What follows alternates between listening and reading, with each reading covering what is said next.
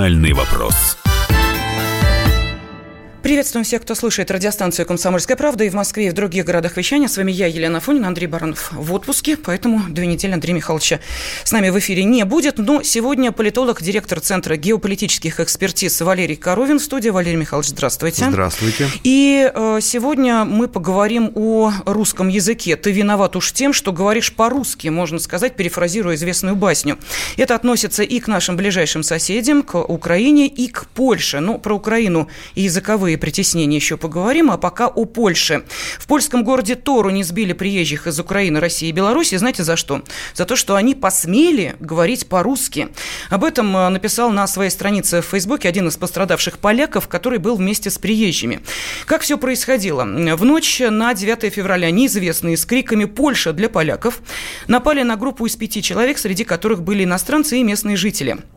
И вот по словам поляка, который, собственно, написал об этом в Фейсбуке, нападавшие не испытывали угрызений совести э, даже из-за того, что ударили девушку. Кроме того, пострадавшего удивило, что прохожие на улице никак не пытались помочь иностранцам и остановить нападавших. Но и мужчина э, подытожил, что в последнее время случаи притеснения нападений на национальной почве участились, и он не понимает, как приглашать в Польшу своих друзей-иностранцев. Но, видимо, не всех иностранцев, а русскоговорящих иностранцев. Вот, э, Валерий Михайлович, э, скажите, пожалуйста, может быть, действительно Польша становится опасна для россиян, если такие случаи, он, кстати, не единственный. В апреле 2018 года такой такое же избиение практически произошло, опять же, потому говорили по-русски. Польша становится опасной для россиян и для русских по той причине, что нынешние польские элиты сознательно осуществляют возгонку русофобских настроений в своем обществе. То есть это явление рукотворное, которое создается искусственно при кураторстве внешних сил, из Вашингтона, Госдепа, американских а, сетей и некоммерческих организаций. То есть это а, создается образ врага для того, чтобы в американских интересах, если так чуть дальше заглянуть, использовать Польшу против России. И для того, чтобы Польша с готовностью включалась в американские программы по противодействию России, по ее сдерживанию, по э, реализации агрессии против России руками поляков, необходимо создать соответствующее настроение внутри Польши, чтобы э, поляков колотило просто от русских, от русской речи, от упоминания России, чтобы они были в максимальной степени напряжения и русофобии, вот только тогда они будут готовы складывать свои головы там, до последнего поляка ради американских геополитических интересов. Ну и э, не только этот инцидент, э, естественно, э, в последнее время да, привлекает внимание к Польше, но даже больше трактовка исторических событий начала Второй мировой войны. И Варшава заигралась, так прокомментировал официальный представитель нашего МИДа Мария Захарова заявление посла Польши в Германии. В интервью одной из региональных газет он рассуждал о роли СССР в победе над фашизмом и старался всячески умолить эту роль. И э, давайте послушаем, что э, сказал официальный представитель МИДа Мария Захарова в интервью Первому каналу.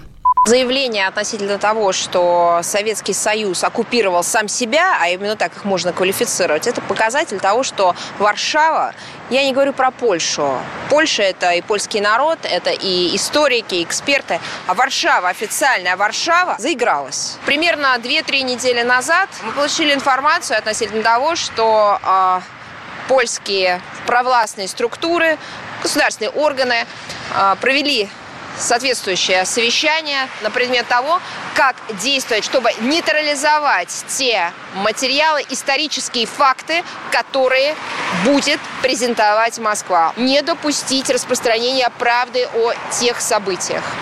Я думаю, что, к сожалению, мы еще много что увидим, но нам есть чем ответить. Сейчас с нами на связи эксперт Российского института стратегических исследований Оксана Петровская. Оксана Васильевна, здравствуйте. Здравствуйте. Скажите, пожалуйста, вот э, эти два эпизода, да, э, то, как Польша сейчас э, пытается переосмыслить и донести до всех историю начала Второй мировой войны и избиение русскоговорящих в польском городе, это звенья одной цепи или они не имеют никакого отношения друг к другу, эти события? Ну почему? Они тесно связаны с той политикой, которая проводит сейчас польская власть в лице э, партии «Право и справедливость». Поэтому они в определенной степени связаны между собой. А, поскольку, ну, я бы не сказала, что э, это новая реинтер... реинтерпретация Второй мировой войны Польши. Она проводит эту линию достаточно давно, начиная с 1989 года. Вопрос в том, что мы попытались ответить и э, предложить свой вариант и э, показать место Польши в развязывании Второй мировой войны. До этого повестку нам навязывала Польша, теперь мы переломили вот этот ход событий. Это вызвало очень бурную реакцию в Польше, конечно. Что же касается вот такого бытовой ненависти, то это скорее э, закономерный итог той э, роста ксенофобии, роста ультраправого национализма, которому попустительствуют польские власти. И, в принципе, речь ведь шла не только о русском языке, не только о русских там, но и о украинцах, которые присутствовали, и выкрики были в сторону украинцев. Сейчас в Польше достаточно много работает украинцев, и на бытовом уровне конфликты возникают все время. И на это, конечно, накладывается и нынешнее вот отношение к России. Эм, поляки чувствуют определенную несправедливость того, что их обвиняют в начале э, Второй мировой войны, и вполне возможно это только разжигает настроение. Но в целом в Польше растет и ксенофобия, и антисемитизм, и это факт, это подтверждает всевозможные, всевозможные социсследования, которые проводятся в Европе, и это беспокоит европейцев. В принципе, для Европы это тоже тенденция характерная, но Польша вот там одна из передовых стран вот по таким показателям негативным. И, наверное, сейчас будет празднование все-таки э, победы в, э, во Второй мировой войны, юбилей очередного победы, и это то, на чем нужно концентрировать внимание. Это рост неофашизма, и в Польше растет неофашизм, и прекрасно поляки это знают.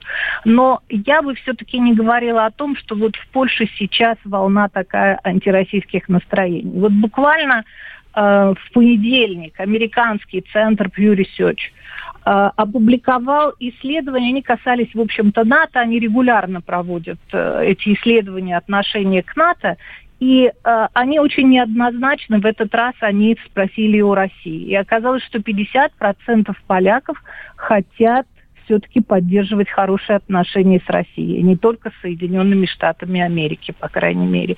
То есть они не хотят вот таких ссор. Но Оксана Васильевна, случае... но, к сожалению, да. мы видим, да, на примере Украины, мы еще будем да. впереди говорить об Украине. Так вот, на примере Украины мы видим, что мнение народа относительно своих соседей может быть одно, а мнение тех, э, кто, э, собственно, и э, законы принимает, и да, устанавливает оно, правила оно... игры, оно абсолютно другое. И дальше оно народ другое. живет по этим законам. И вот мы видим, в Польше сносят памятники, в Польше избивают, да. потому что люди говорят по-русски. По-русски. И дальше, что вот Мария Захарова сказала, Варшава за заигралась. Хорошо, тогда кто ей должен указать на то, что, эй, хватит уже, пора прекратить?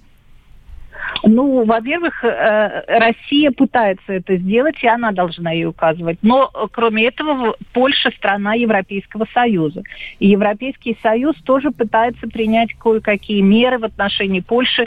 Их там не устраивает многое из того, что происходит сейчас с системой власти, судебной властью прежде всего. Польша упрямо ведет войну сейчас сразу на всех фронтах, в том числе и с Европейским Союзом, но ее пытаются приструнить. И вот этот недавний визит в Польшу Макрона, хотя он был очень дипломатичный, но тем не менее он тоже касался и вопроса ведь России.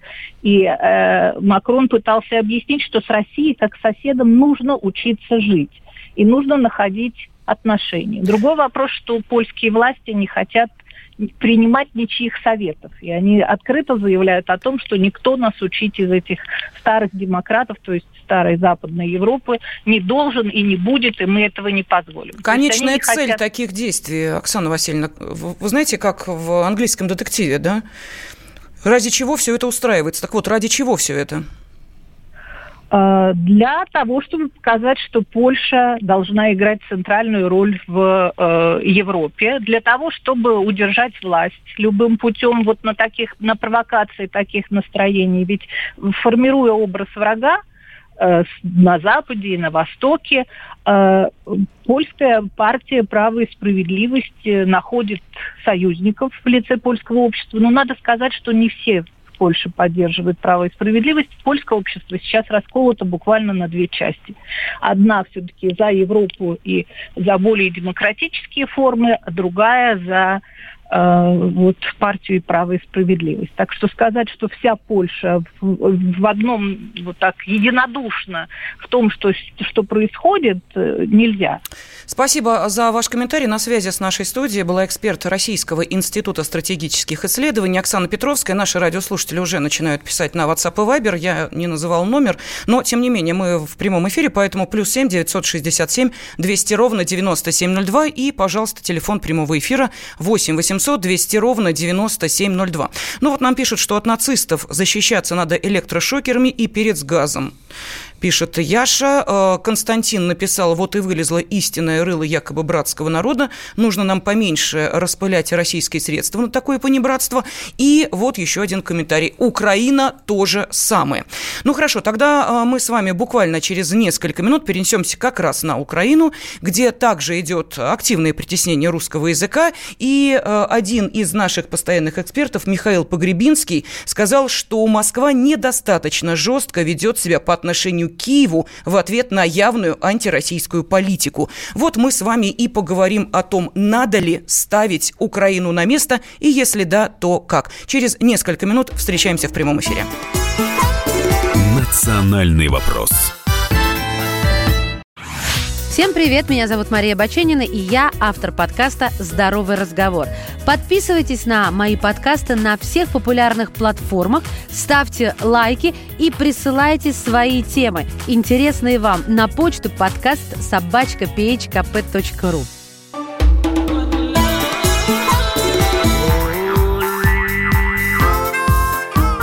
Национальный вопрос студии Елена Фонина и политолог, директор Центра геополитических экспертиз Валерий Коровин вместе с Валерием Михайловичем. Ну и с вами, разумеется, тоже телефон прямого эфира 8 800 200 ровно 9702.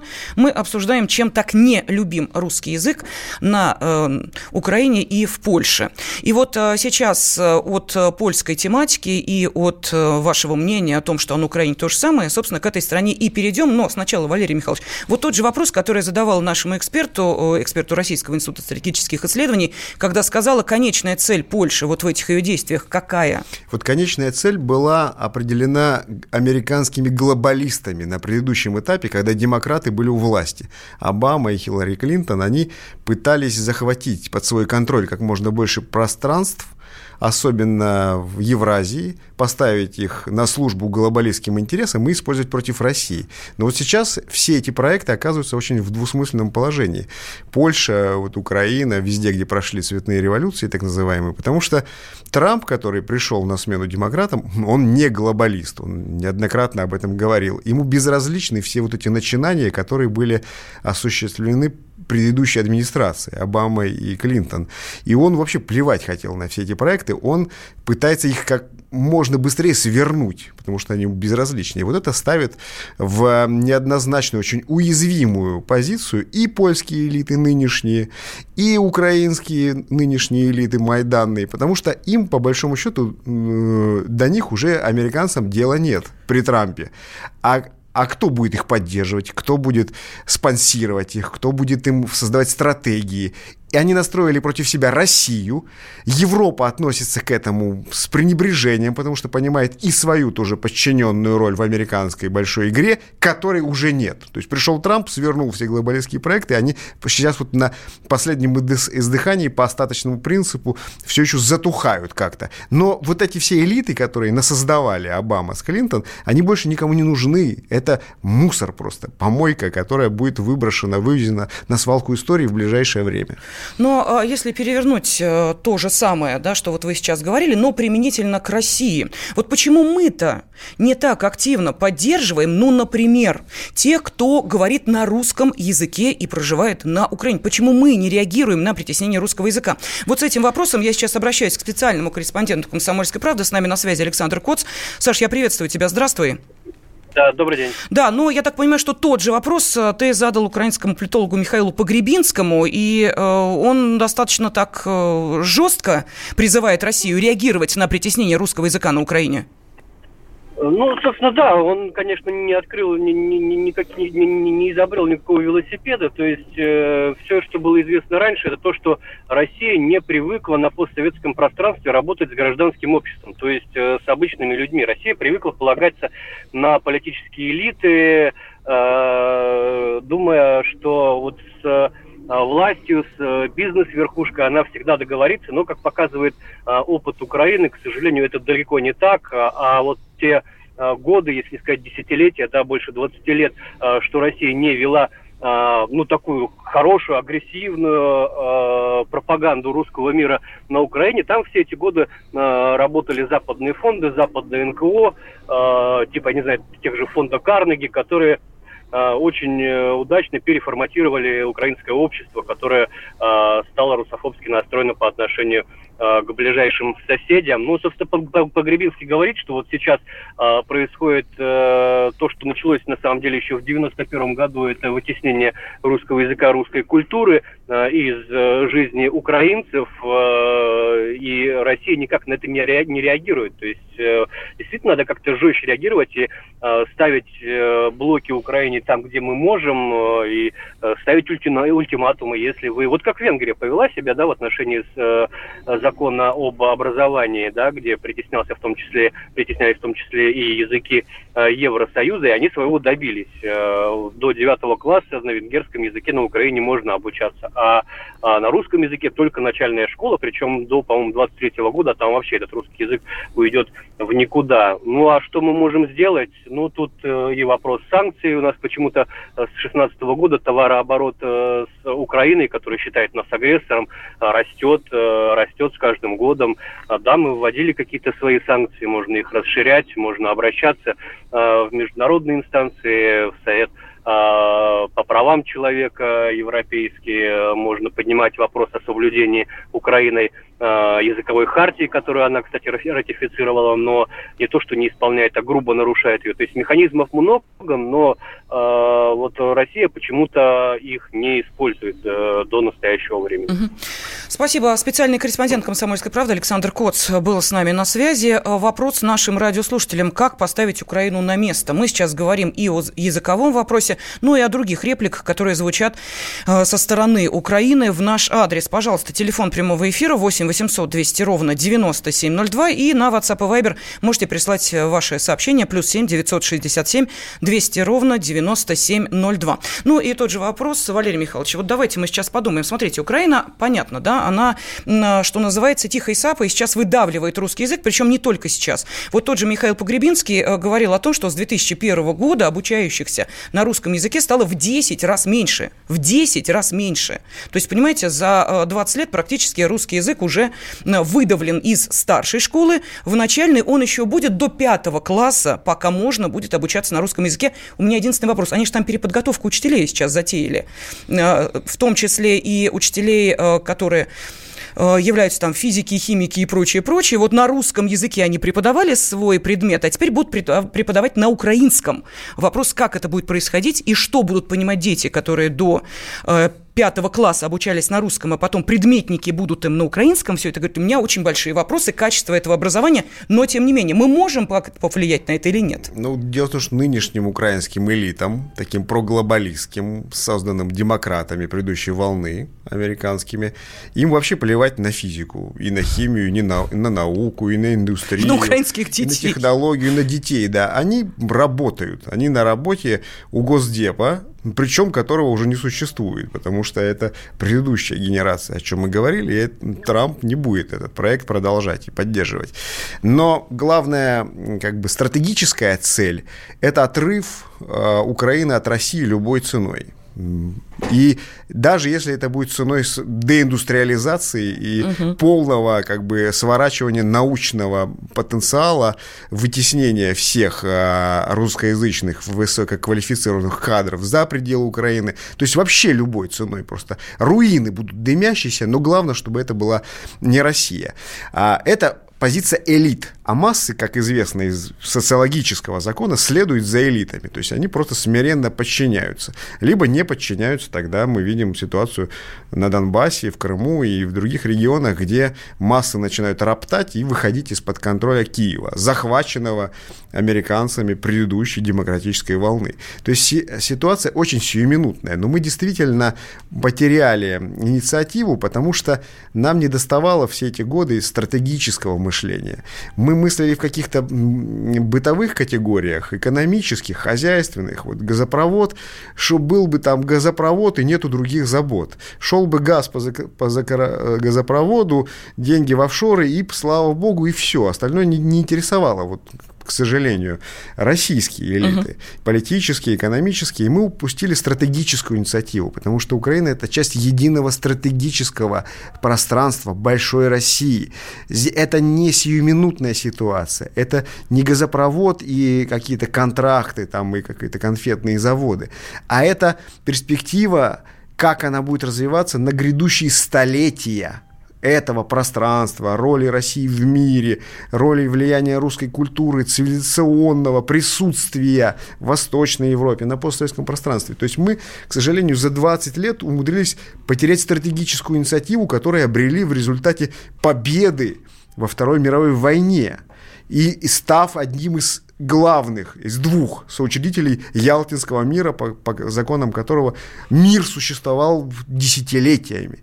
То есть вот мы утратили стратегическую инициативу, и, конечно, нас вот как слабо это, как слабую сторону, угу. просевшую от уровня, от уровня геополитики больших стратегий на уровень газовых контрактов и там каких-то офшорных схем и налоговых маневров, нас вот и так и стали держать в Европе. Вот за таких, за мелких каких-то барыг, каких-то торгашей, которые там что-то шуры-муры выгадывают, как бы там в газопроводе не закончился газ, который обеспечивает их личное благополучие. Это низкий уровень элит, это низкий уровень стратегии, и это последствия, имеющие стратегическую и историческую перспективу, уходящую вдаль, которые можно урегулировать с помощью таких же сетевых технологий, с помощью которых Запад США захватили Украину без использования обычных вооружений. Вот есть такая гениальная вещь – сетевые войны, когда с помощью контекстов, смыслов, медиа и управления общественным мнением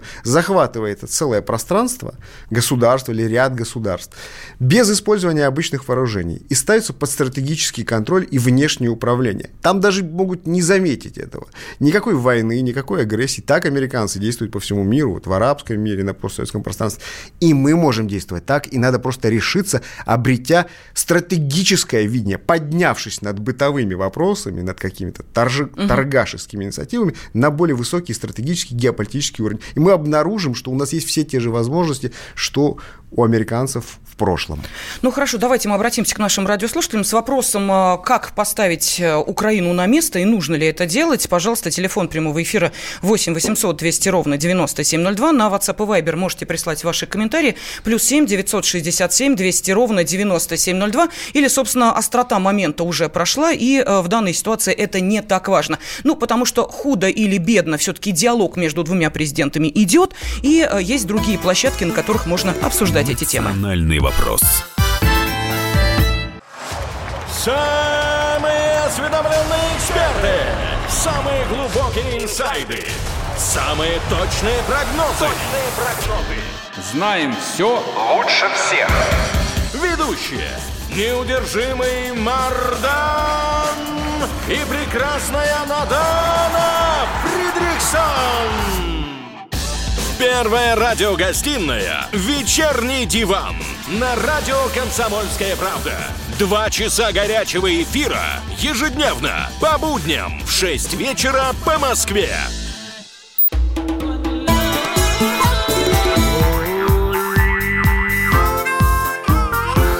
Национальный вопрос.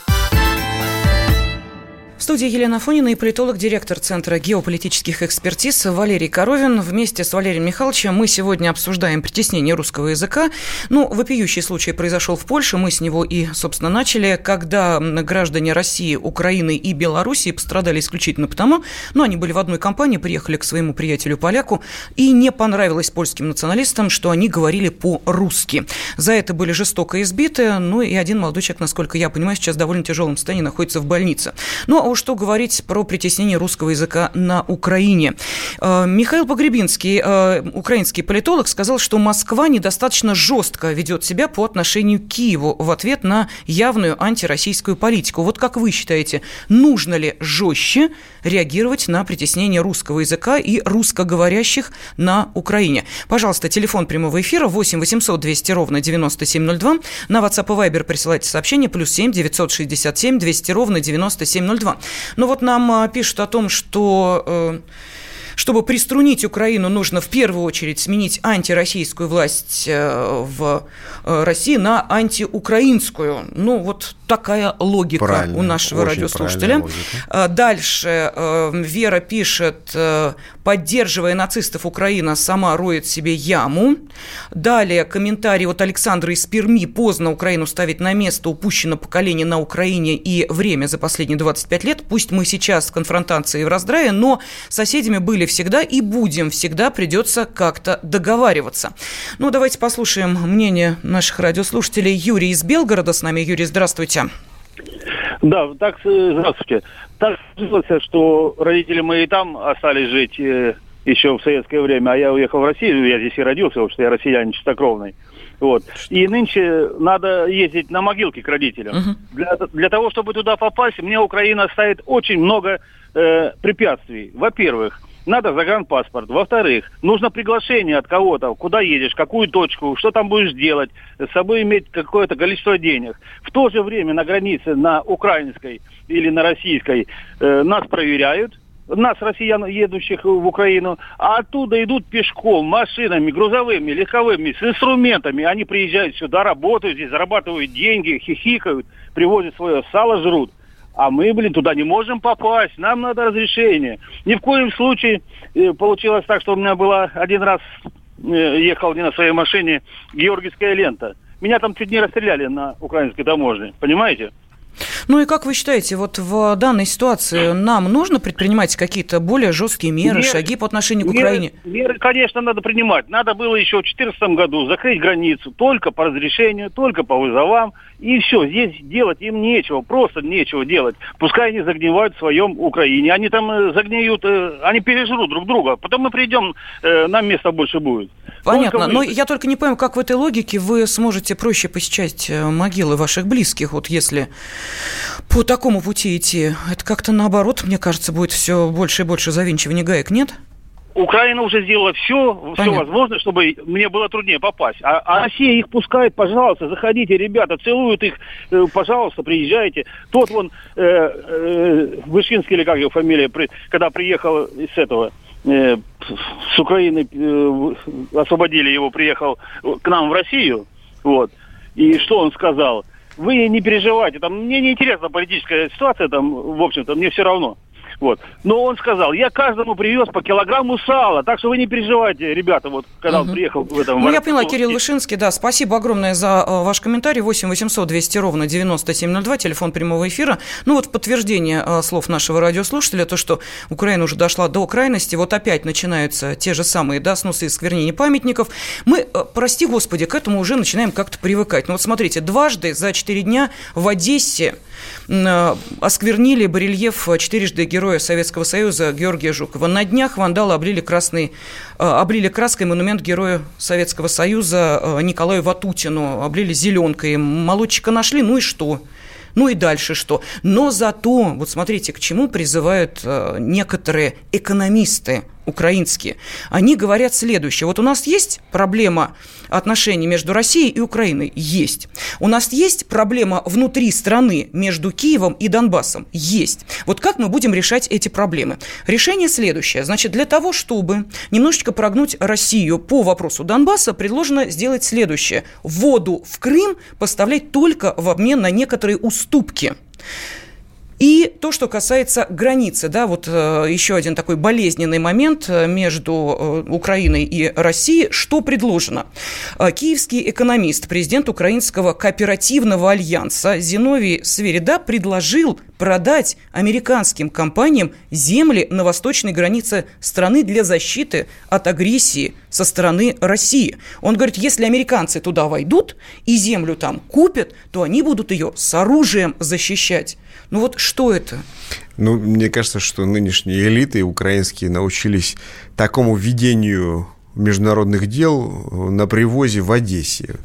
И по принципу на зло бабки уши отморожу, готовы просто продать все, последнее ухо отрезать, лишь бы насолить России. Это болезненный, конечно, психоз.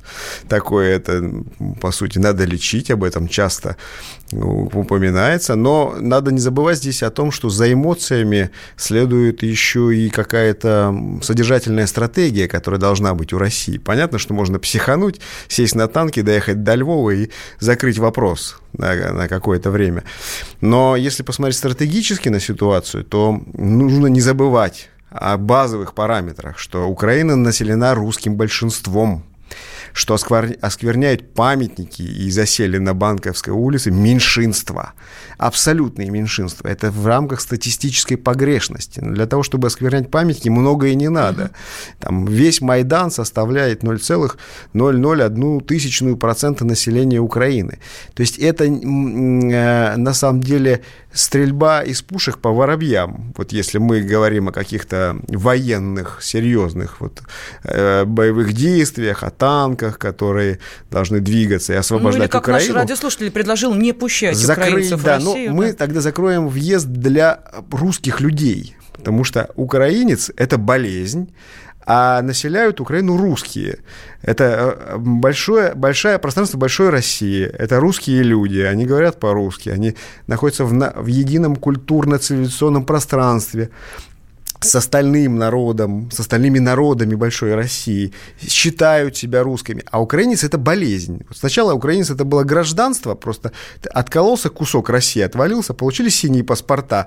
Ты стал украинцем – это гражданство. Украинец – это все равно, что россиянин. Это не идентичность. Но ее начали накачивать искусственно, э, э, э, колоть вот людей, делать инъекции, шумовое воздействие, постоянный гипноз. И вот такой вот пресс вот этот вот долбит молот украинства по головам людям, и они начинают болеть. У них начинаются галлюцинации, психозы, они начинают орать «я украинец», рвать вышиванку на себе. Это болезнь. Если прекратить насилие над десятками миллионов людей на этом пространстве, угу. русских людей, а через какое-то время произойдет самовыздоровление. То есть, как бы, возвращение в нормальное состояние. И вот эти люди будут говорить, что, что со мной было? Неужели это был я? Ему будут показывать, смотри, ты орешь, рвешь вышиванку на Майдане. Какой кошмар будет, говорит. Не может быть, чтобы ты, что со мной случилось? Это помешательство, это массовый психоз. Но он поддерживается искусственно. Прекратить это, и люди начнут выздоравливать. Поэтому я говорю, например, о том, что необходимо э, осуществлять э, такое как бы сетевое системное культурное возвращение на это пространство и его оздоровление через гуманитарные технологии. Можно на танках, хорошо, быстро, эффективно. Я люблю такие методы, но можно и без танков обойтись. А как тогда, Валерий Михайлович? Смотрите, вот в, нам достались на территории э, бывших советских республик после крушения Советского Союза огромные сети просто русские сети. Это русские люди с русским менталитетом, культуром, культурой, которые продолжали удерживать эти пространства в едином культурно-историческом таком как бы э, сегменте. Но мы эти сети зачем-то сдали. Вот в течение 20 лет мы их сдавали, мы открещивались от них. Мы говорили, это не наши. Там национальные элиты вот этих вот национальных республик, теперь уже национальных государств, которые отвалились от Советского Союза, говорили, а можно мы сейчас с ними разделаемся, вот эти вот смутьяны, они то что-то мутят воду. Пожалуйста, говорили у ДАС из администрации президента, это не наши, что хотите, то и делайте, вы суверенные государства, это ваше внутреннее дело. И за, за 20 лет элиты этих государств закатали русские сети пророссийские организации, русские культурные центры, пророссийских активистов, особенно на Украине, просто в асфальт. Просто с ними разделались физически. Последние вот э, а, отступили на Донбасс, и там с оружием в руках уже отстаивают свою идентичность и право быть русскими. Ну, мы же сами сдали эти сети. Это все равно, что сдать, вот как в 90-х сдавали агентуру разведывательную бывших вот угу. сотрудников КГБ, вот э, советские сети, спецслужб наши сдавали просто списками, все, забирайте все. Мы тут, мы также сдали целую, э, э, целый пласт пророссийски настроенных э, э, групп влияния, которые, с помощью которых мы могли бы удерживать эти государства в едином культурно-цивилизационном пространстве. Сейчас, конечно, придется создавать все заново. Это все, что мы сдали всю агентуру, а теперь решили создать ее с нуля. И это, конечно, осложняет всю ситуацию, но она не, не является необратимой. То есть это все можно восстановить и вернуть назад. Ну, давайте я быстро зачитаю сообщение. Надо политику к Украине ужесточать, пишут радиослушатели. Эйфория уйдет из украинцев, будут договариваться никуда не денутся, пишут нам из Перми.